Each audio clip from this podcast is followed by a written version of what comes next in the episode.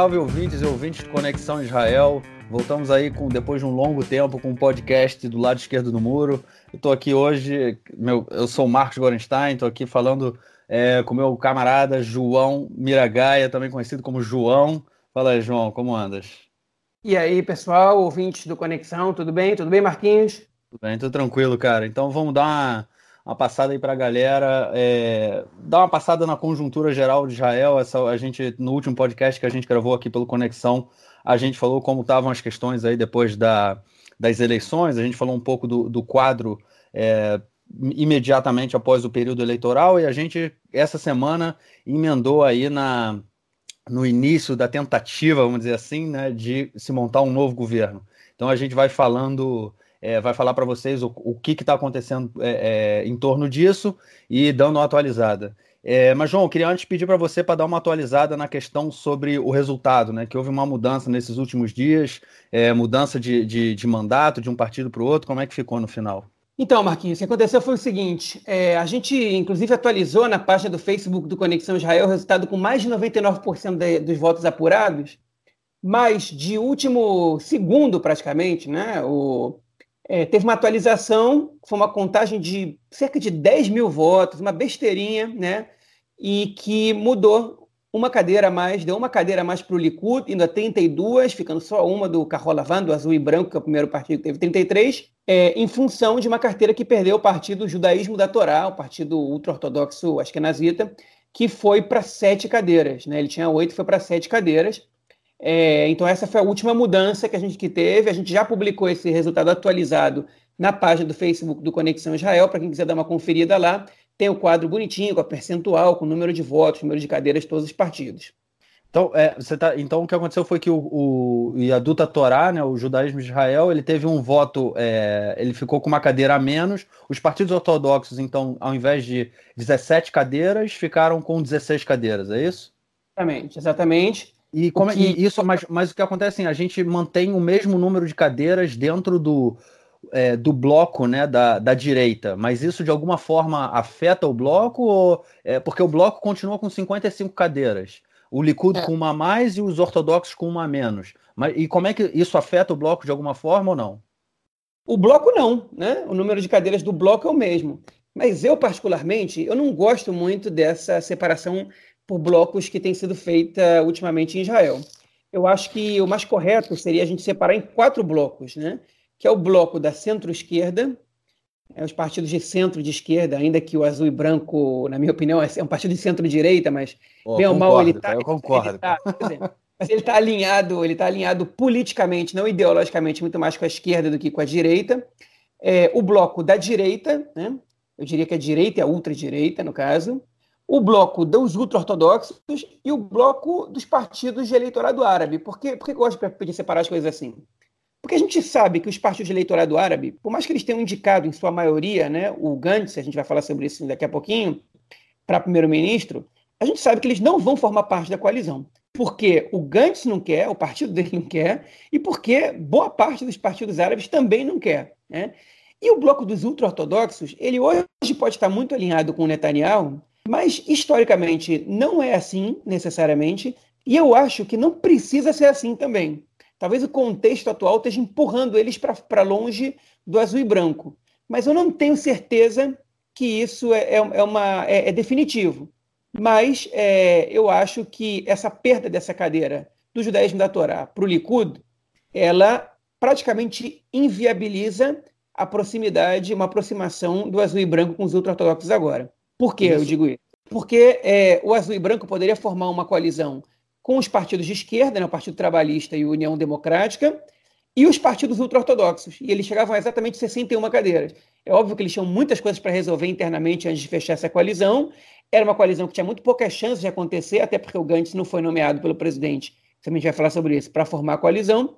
Mas agora ela tem 0% de chance de acontecer, porque eles não conseguem ultrapassar as 60 cadeiras. Então, o que aconteceu foi que, na verdade, a gente tem um bloco com o mesmo número, só que a mudança de voto, a mudança é, de um mandato, de um partido para o outro, ela acaba é, influenciando na possibilidade da oposição montar um governo.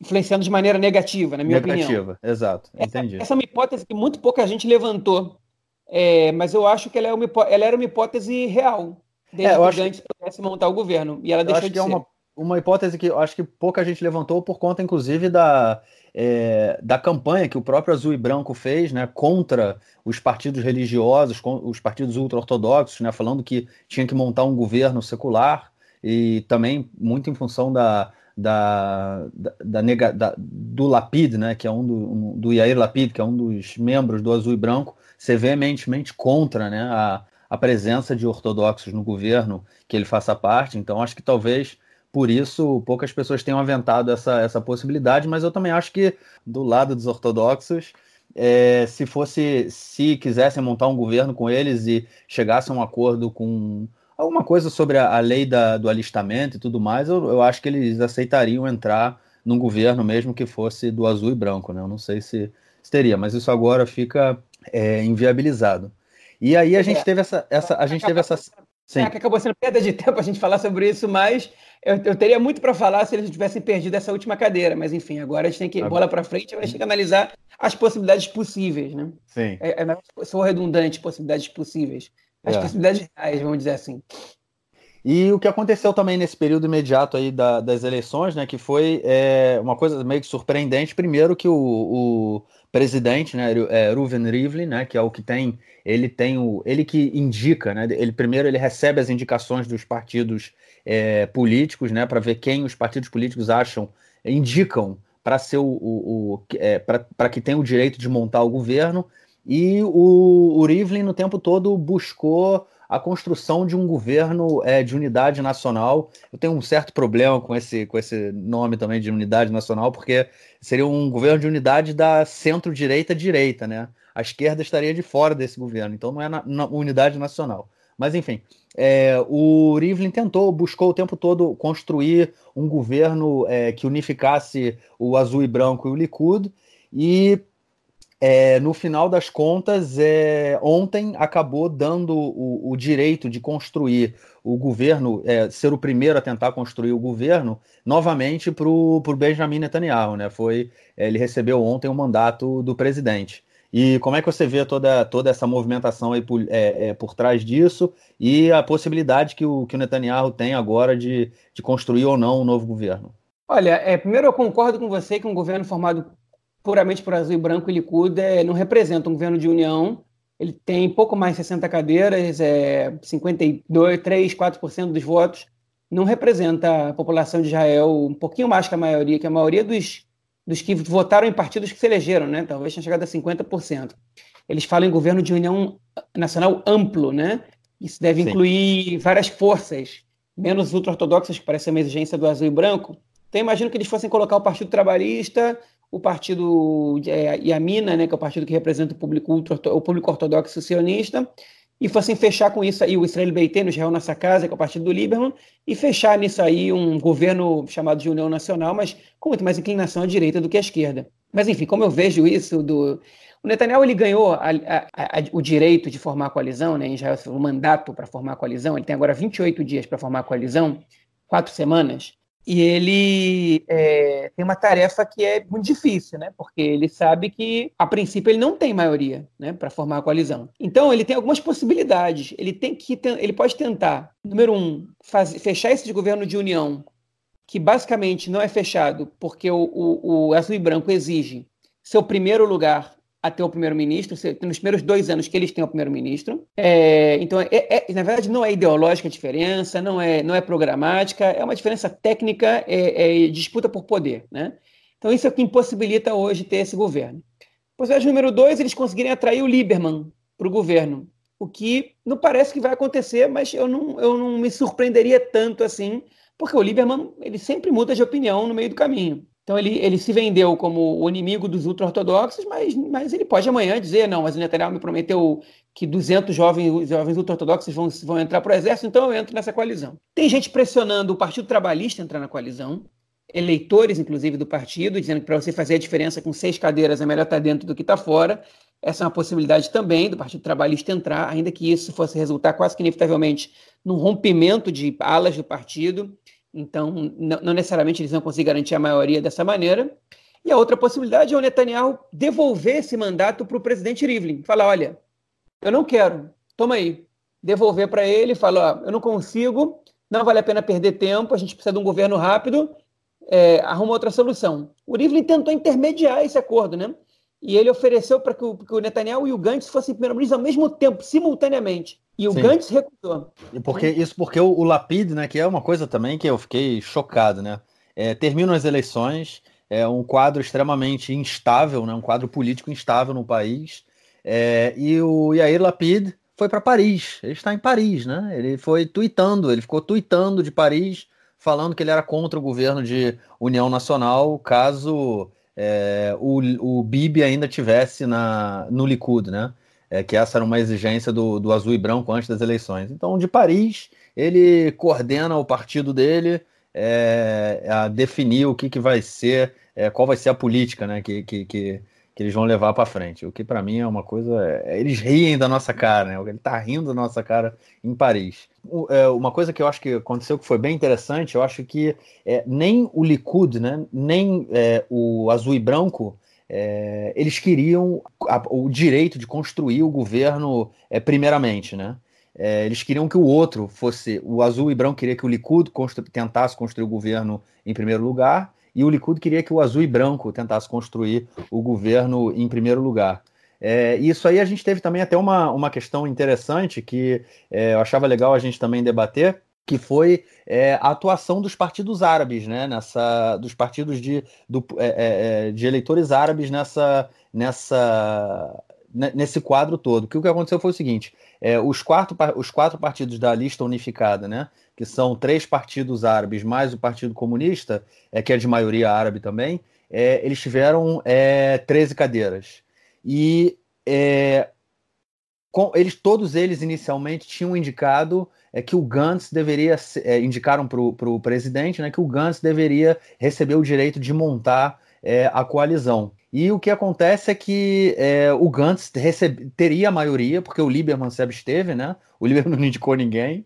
E aí, na manhã é, de. Hoje é quinta-feira, a gente está gravando na quinta-feira à noite. Na manhã de quarta-feira, é, o partido, um dos partidos da lista unificada, ele retirou o apoio ao Gantz.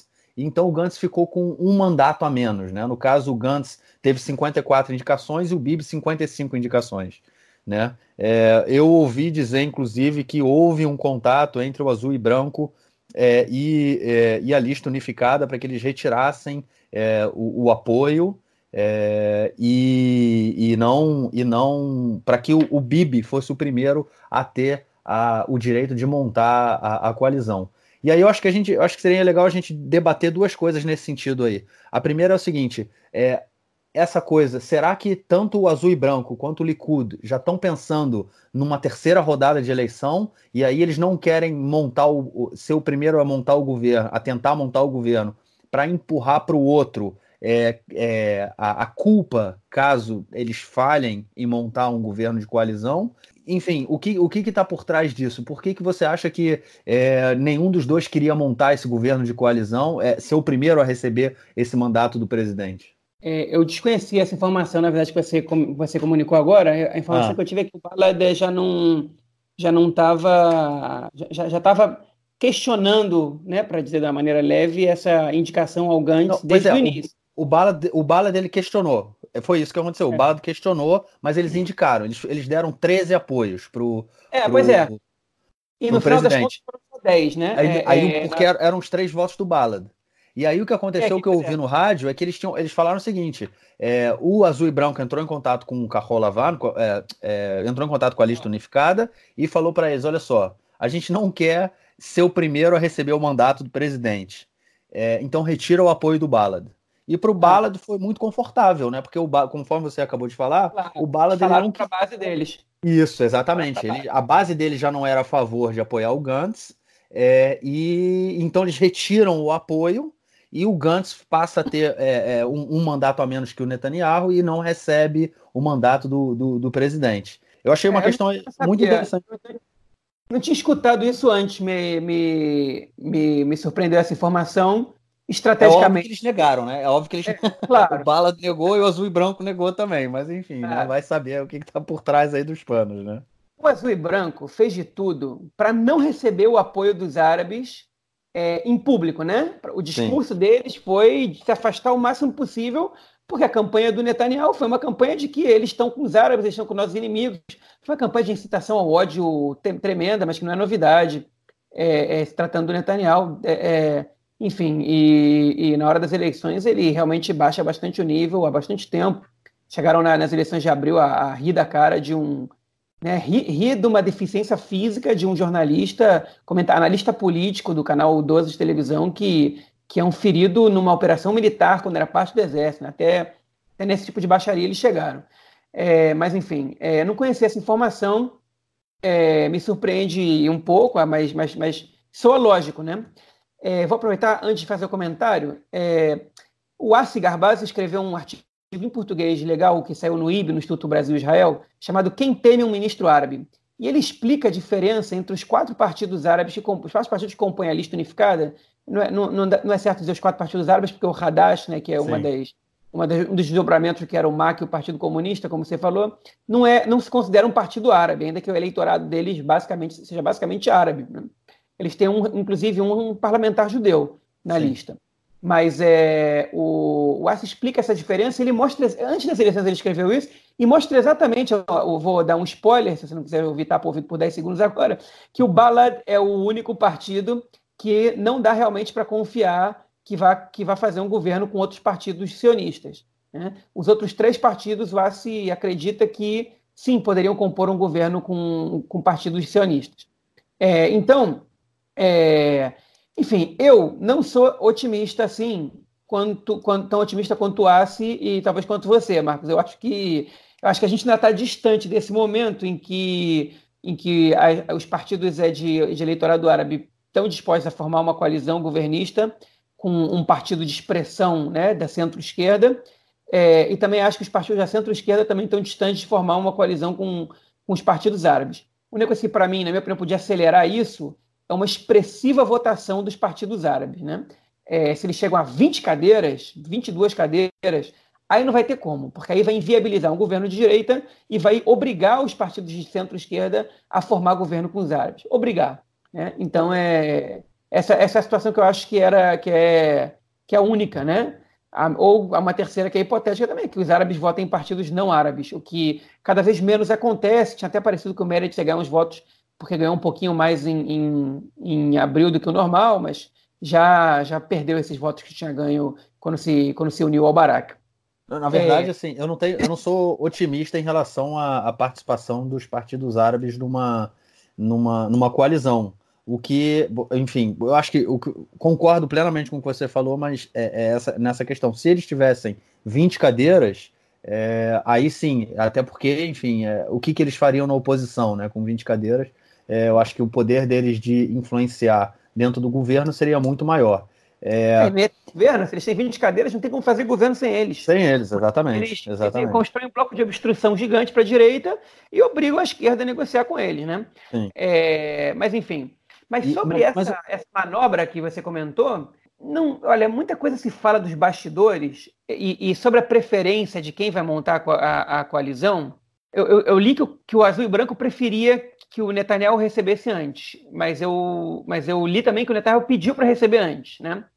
É, porque ele, eu, eu, o que eu li, na verdade, a análise que eu vi do, do, do se não me engano, do, do Raviv Drucker, que é um comentarista do Aretz, uhum. ele dizia o seguinte, que o, o azul e branco ele quer que o, que o Likud receba antes, porque ele está esperando que o Netanyahu daqui a pouquinho vai, vai depor, né, sobre as acusações de corrupção que ele está sofrendo, Sim. e ele corre risco de ser finalmente é, de, de, do, do Yoetz Mishpati, que é uma espécie de procurador-geral de Israel, nesse, nesse caso, né, porque não é exatamente o mesmo cargo, mas nessa função sim, que ele receba a acusação contra Netanyahu, desse, de, pelo menos de um desses, dessas, três, desses, dessas três pastas abertas contra ele, ainda tem uma quarta que ainda não chegou nesse estágio. Se ele recebe a acusação, fica a pressão da opinião pública vai ser muito forte para o Netanyahu renunciar.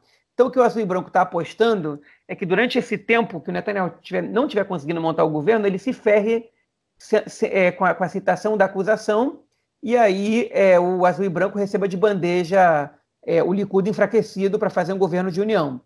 Por outro lado, a, o interesse do Netanyahu de receber essa, essa, de receber isso primeiro é porque ele pode colocar uma pressão muito grande em cima do azul e branco para aceitar um governo de união sob, é, sob a sua liderança. Porque ele pode começar a oferecer de tudo para o Partido Trabalhista, ele pode começar a oferecer de tudo para o Lieberman, ele pode começar a jogar do jeito que ele sabe jogar muito bem, Netanyahu, é, dizendo como é perigoso ir para novas eleições, como a segurança de Israel fica em risco quando você não tem um governo, como você gasta dinheiro com novas eleições à toa. Né? E nessa brincadeira ele joga uma, uma, pressão da opinião pública muito forte contra algum partido que, que podia formar coalizão com ele, e o azul e branco ia ficar, é, ia ser o grande derrotado se Netanyahu conseguisse formar uma coalizão sem eles. E aí, essa, essa seria a intenção do Netanyahu. É, o que a gente ele, ele também, mas ele, ele também, caso ele, ele se mantendo como, primeiro, é, como primeiro-ministro, ele chega também na, é, nessa, nessa, no, no, processo né, de um, em um outro patamar. Né? Uma coisa é ele chegar enquanto primeiro-ministro, é outra coisa é ele chegar enquanto um deputado. Né? Ele chega com uma força muito maior é, e com um poder de, de pressão muito maior também. Né? Muita gente me perguntou né, é, é, ultimamente sobre sobre é, o que, que, acontece com Netanyahu nessa, nessa, nessa, nessa, quando ele for depor agora, quais são os próximos passos e tal. Então eu queria dar uma explicadinha básica de como é que funciona o processo de acusação de um primeiro-ministro. Quando ele é obrigado a, a, renunciar ou quando ele é deposto do cargo, né? É, quando isso acontece, supostamente, que a gente não sabe se ele vai ser condenado ou não, a gente não sabe nem se essa, se a acusação vai ser aceita. Tá? Então, em primeiro lugar, eu vou dizer para vocês que, junto, quando a gente publicar esse podcast, nos comentários embaixo vai estar um link de uma reportagem que eu e o Marcos traduzimos do Ares, tem bastante tempo, é, sobre é, os quatro casos de corrupção que o Netanyahu está sendo acusado. Quem quiser saber quais são esses casos, é só clicar nesse link lá e ler, que são perguntas e respostas muito didáticas. Tá? O Netanyahu está sendo acusado de quatro casos, eu não vou explicar eles agora, vocês podem ler no link.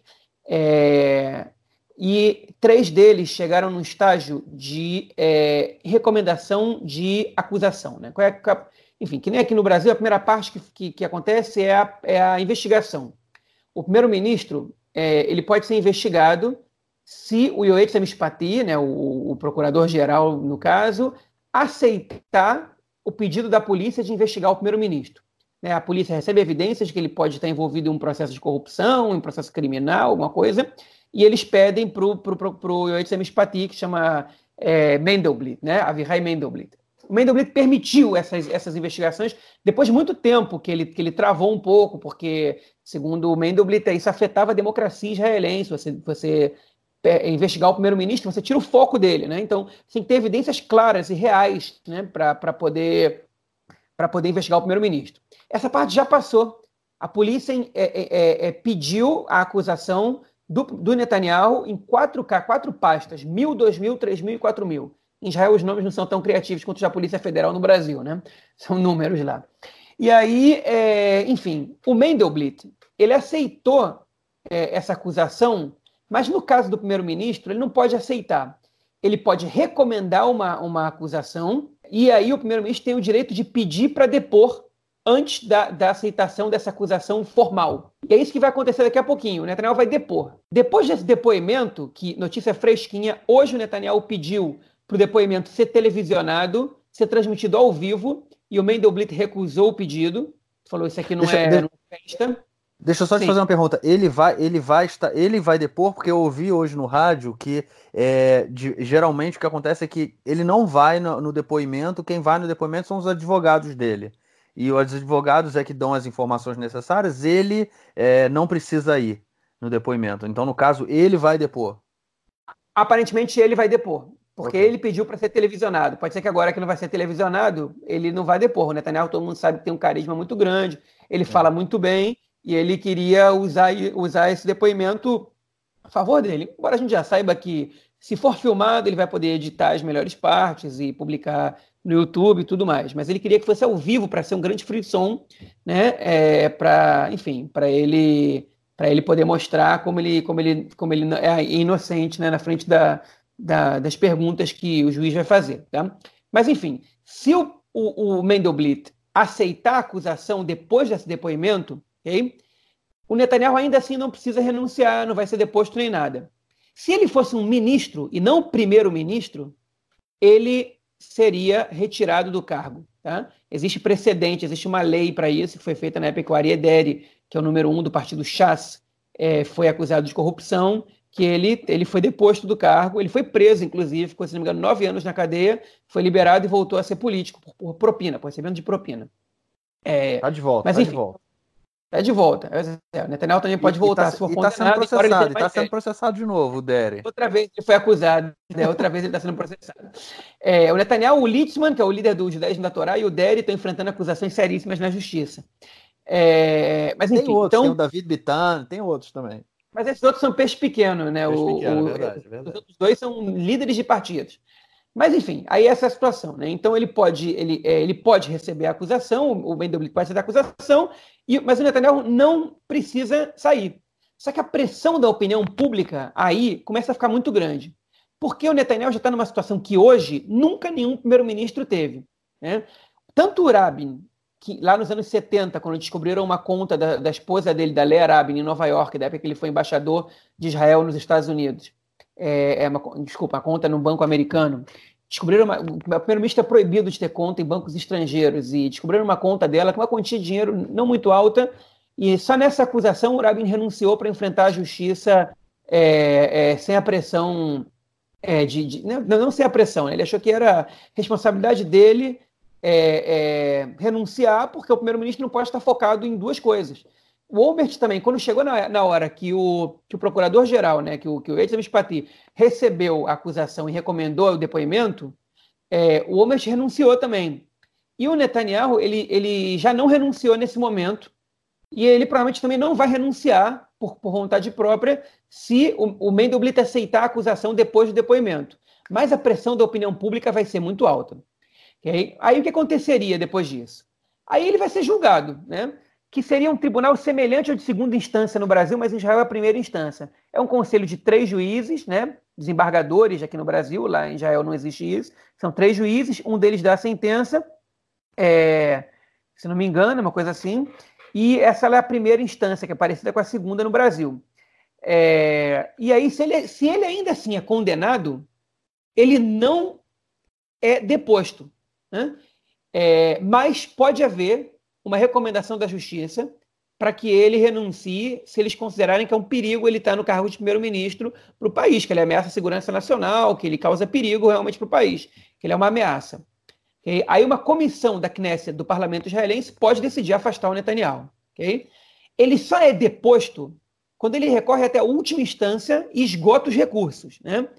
Que é, é o Beit HaMishpat Elion, que é semelhante ao STJ no Brasil, e ele ainda tem direito a recorrer ao Bagats, que é o, que é o semelhante ao STF no Brasil, né? que é a Suprema Corte de Justiça.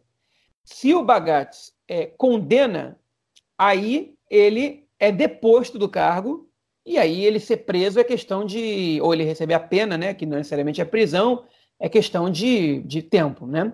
Mas só ali ele é obrigado a sair. Ele pode até ser, se ele for depois de condenado em primeira instância, ele pode até ser retirado, afastado do cargo por uma comissão especial da Knesset.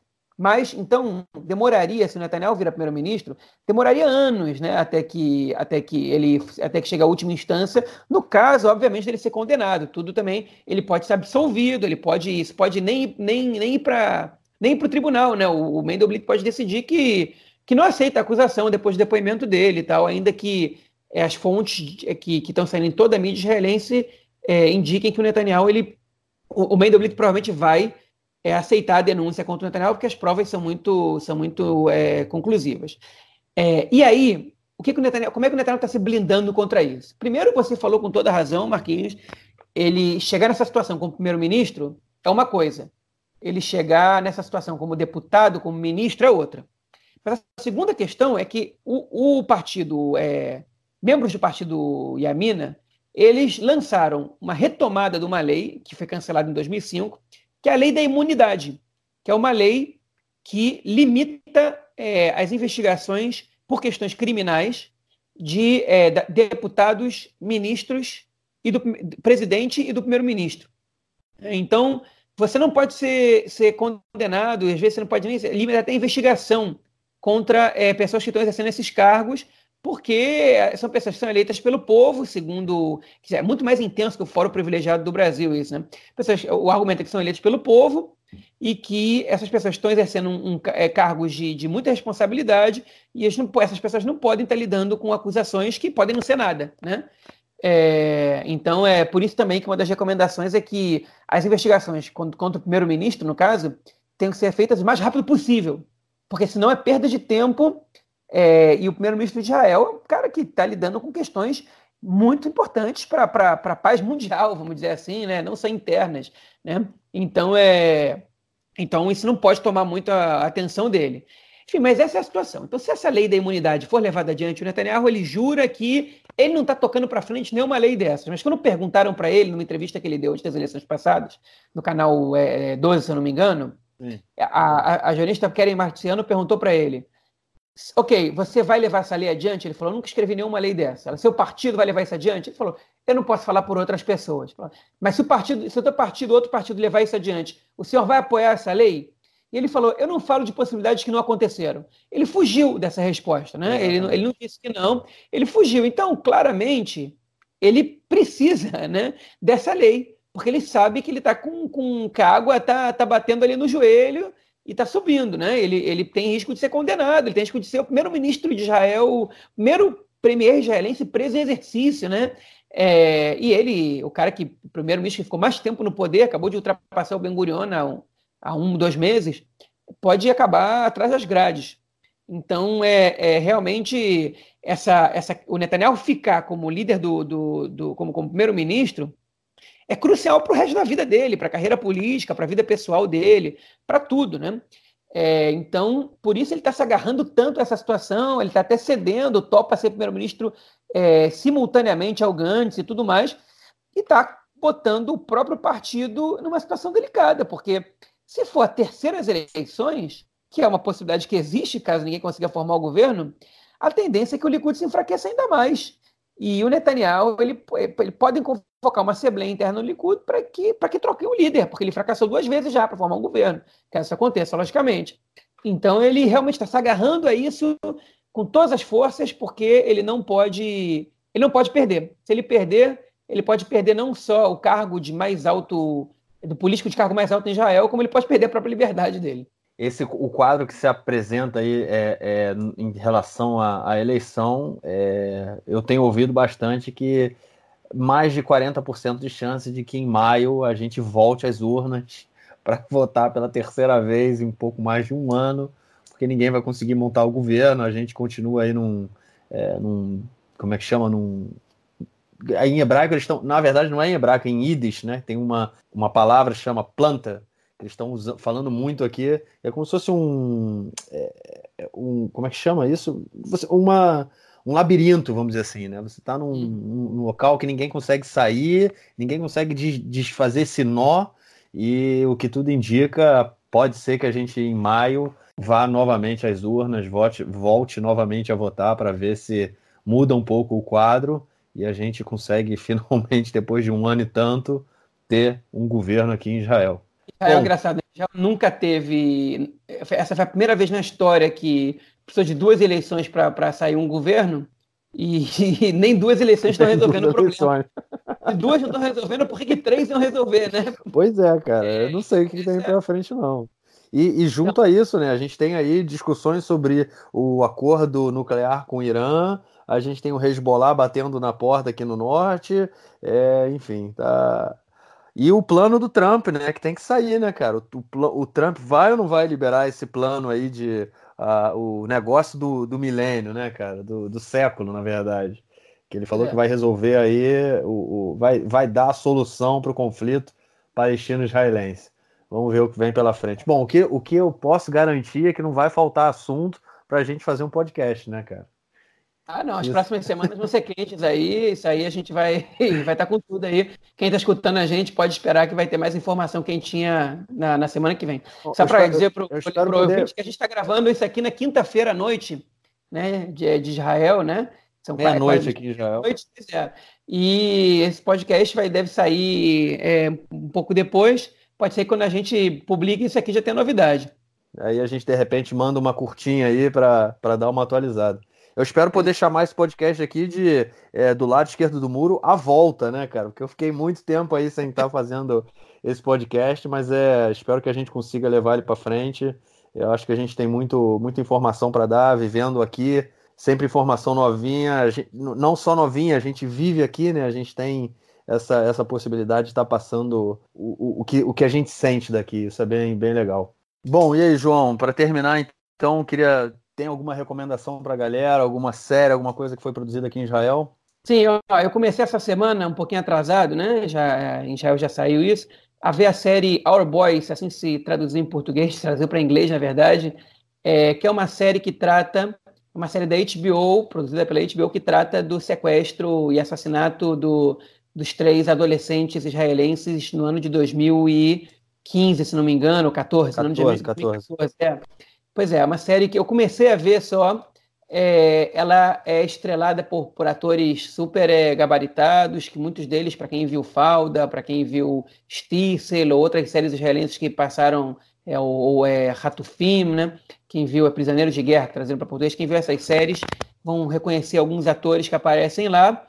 É, e a série ela está sendo muito, muito comentada pro bem e pro mal, né? É uma série que a direita israelense não gostou tanto assim. O Netanyahu disse que é uma série antissemita. É, pois é, não gostou tanto assim. Eu só comecei a ver, eu não vou dar uma opinião muito concisa sobre ela agora, não, mas eu estou gostando é, do nível. O nível é bom, o roteiro é bom, é, os atores estão bem treinados, bem preparados e, e, e a série ela está tratando com bastante abrangência do, do caso. Vamos, vou deixar para dar uma opinião mais para frente. Ou sabe que eu não vou dar opinião, não. Convido o ouvinte a assistir a série e der, que ele dê sua própria opinião. Mas eu, eu, eu, não vi ainda, não. Eu tenho aqui no, no VOD de casa, eu não vi, mas eu vou ver e a gente de repente comenta, então, num, num futuro podcast aí. Beleza, vamos comentar Beleza. então no futuro. Bom, queria desejar aí para todo mundo um Shana Tová. Essa próxima semana a gente está comemorando o Ano Novo Judaico. Então, que seja um ano muito doce, um ano muito bom, que a gente possa ter notícias boas o ano inteiro, ou pelo menos boa parte dele. É, eu, eu, talvez seja pedir demais, mas é para a gente não votar ano que vem. Mas enfim, vou deixar isso em aberto. O que importa é que seja um ano com muita paz e com muita saúde. Amém. Compartilhe dos, dos votos. E é isso aí, pessoal. Até semana que vem. Valeu, galera. Um grande abraço. Tchau, tchau.